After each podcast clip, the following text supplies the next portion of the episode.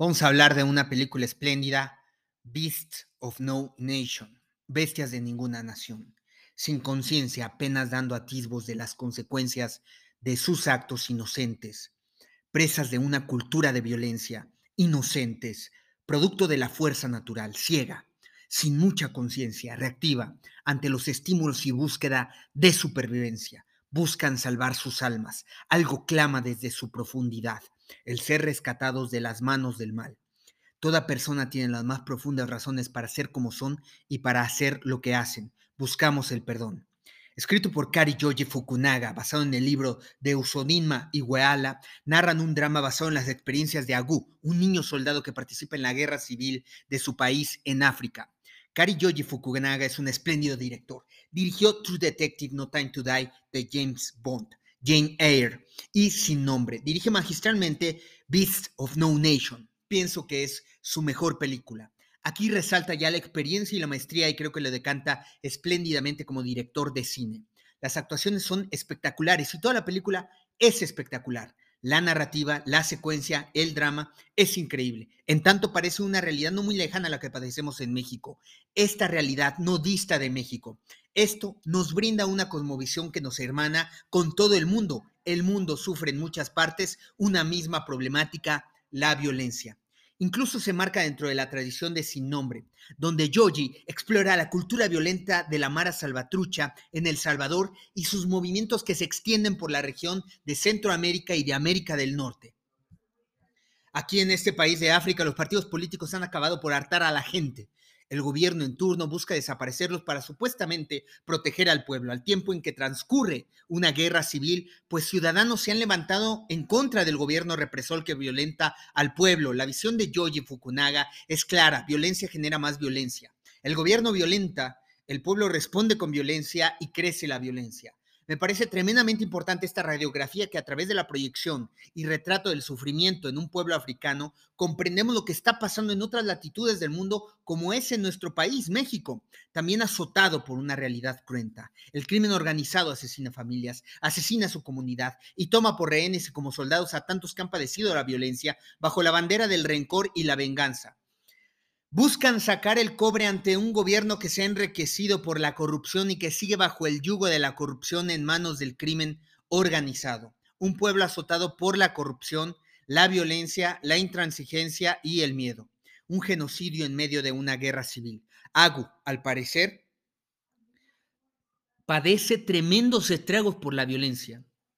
Es captado por un grupo guerrillero de los rebeldes ante el gobierno buscando venganza. Lo que encontramos es la manera en cómo los niños, en crecimiento y en desarrollo de su conciencia, caen en manos de la barbarie y su inocencia es manipulada para afianzar y potenciar el infierno que sufre la población. La inocencia de los niños se pone al servicio de la barbarie.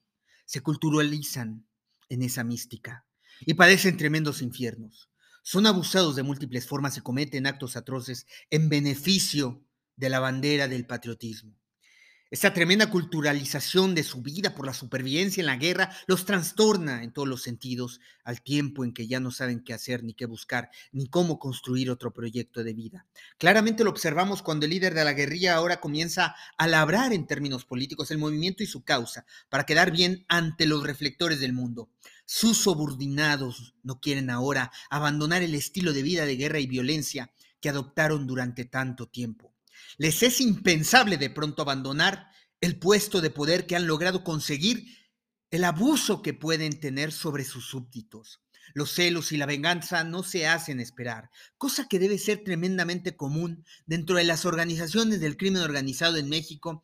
Nadie quiere ser relevado y otros, y tantos, y todos buscan cobrar factura de sus sacrificios ante la guerra inminente que ocurre, civil y por el mando y control del narcotráfico en México.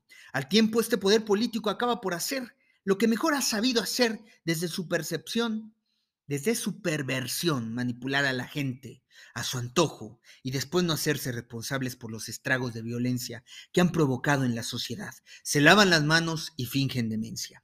Al tiempo, lo que ha provocado esta manipulación y tergiversación de las causas es producir más violencia. Este es el tema, la manera en que estos personajes del poder político implantan dinámicas involutivas intransigentemente. El abandono de estos personajes llega a ser terrible. La película evidentemente muestra que el mundo observa y en el mundo hay voces y manos que buscan ir a resolver la situación, a buscar sanar esta terrible tragedia encontrándose con niños tremendamente traumados por el infierno, por la atrocidad que han tenido que observar experimentar, asesinar, violar, ser abusados en toda su psique por la violencia, obligándolos a darla y a recibirla, a padecerla por completo, al punto de perder su alma y quedar en un vacío tremendo, buscando solamente regresar a esa cultura que les dio sentido, a su ruta que les hizo ciegos, que les arrojó a la oscuridad más temible, esta oscuridad a la que tanto han honrado, pidiendo al sol que ya no brille más, ni que ayude a iluminar las atrocidades que han venido cometiendo buscando a Dios en la oscuridad. Es una película tremendamente impactante, impactante y trascendente. El trabajo del actor Idris Elba brinda una tremenda cátedra de actuación. La música, la fotografía, la cinematografía, las actuaciones, el guion es verdaderamente todo espectacular. Es una película imperdible, imprescindible, que nos habla de nuestra humanidad, de sus problemáticas, de sus retos inminentes y cómo la cultura de la violencia lastima y lacera a nivel íntimo, a nivel privado, a nivel público, en toda nuestra humanidad. No estamos aislados, estamos conectados y tenemos que trabajar por recuperar la paz. Eso es lo que nos apremia hoy en día.